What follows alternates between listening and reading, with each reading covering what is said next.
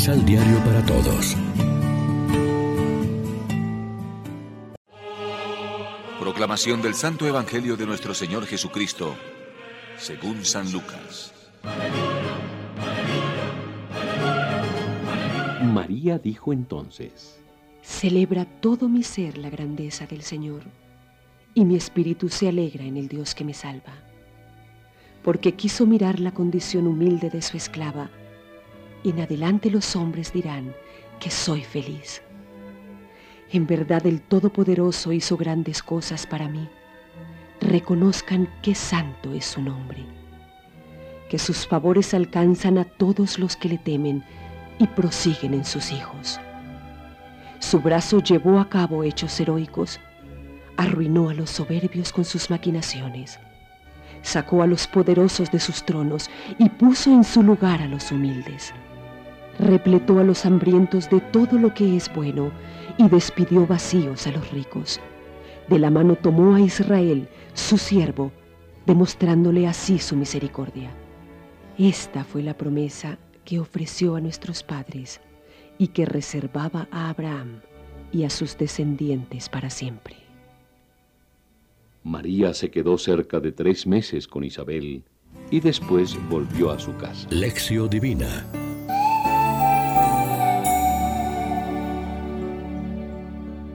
Hoy es viernes 22 de diciembre, estamos aún en la tercera semana de Adviento y nos alimentamos como siempre con la palabra que nos ofrece la liturgia. Proclamar jubilosos que Dios ha hecho grandes cosas en nuestra vida porque Él todo lo puede, es también ser capaces de reconocer con humildad la propia fragilidad y pequeñez, pero dejando que Jesús tome nuestra existencia en sus manos y nos lance a la misión, sabiendo que, aunque somos frágiles, somos portadores de un tesoro que nos hace grandes y que puede hacer grandes, buenos y felices a quienes lo reciben, a todas las generaciones. A María, a Juan Bautista, a Jesús y a los grandes santos de la historia de la Iglesia, ni la oración, ni el amor de Dios, ni la lectura del Evangelio les disminuyeron la pasión o la eficacia de su entrega al prójimo. Por el contrario, la escucha y la práctica de la palabra que se hace caridad operante los impulsó a anunciar con su testimonio de vida la fe y la esperanza.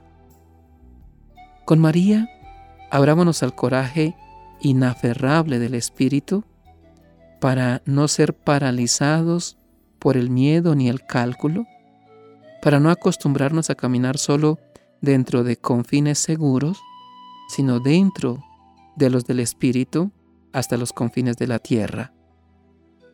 Reflexionemos. ¿Qué revela que gracias a la acción del Espíritu Santo hemos aprendido tanto la humildad como la valentía de proclamar la liberación que Dios realiza? ¿En qué sentido estamos dispuestos a aceptar el rechazo y a actuar a pesar de ello con bondad y perseverancia? Oremos juntos. Padre Santo, gracias porque también hoy sigues haciendo obras grandes en medio de tu pueblo, porque no te cansas de mostrar que tu misericordia dura por siempre en favor de los humildes, de los que no pierden el coraje de proclamar que tú en Jesús has salido a salvar y liberar a todos tus hijos con el poder del Espíritu Santo. Amén. María, Reina de los Apóstoles, ruega por nosotros.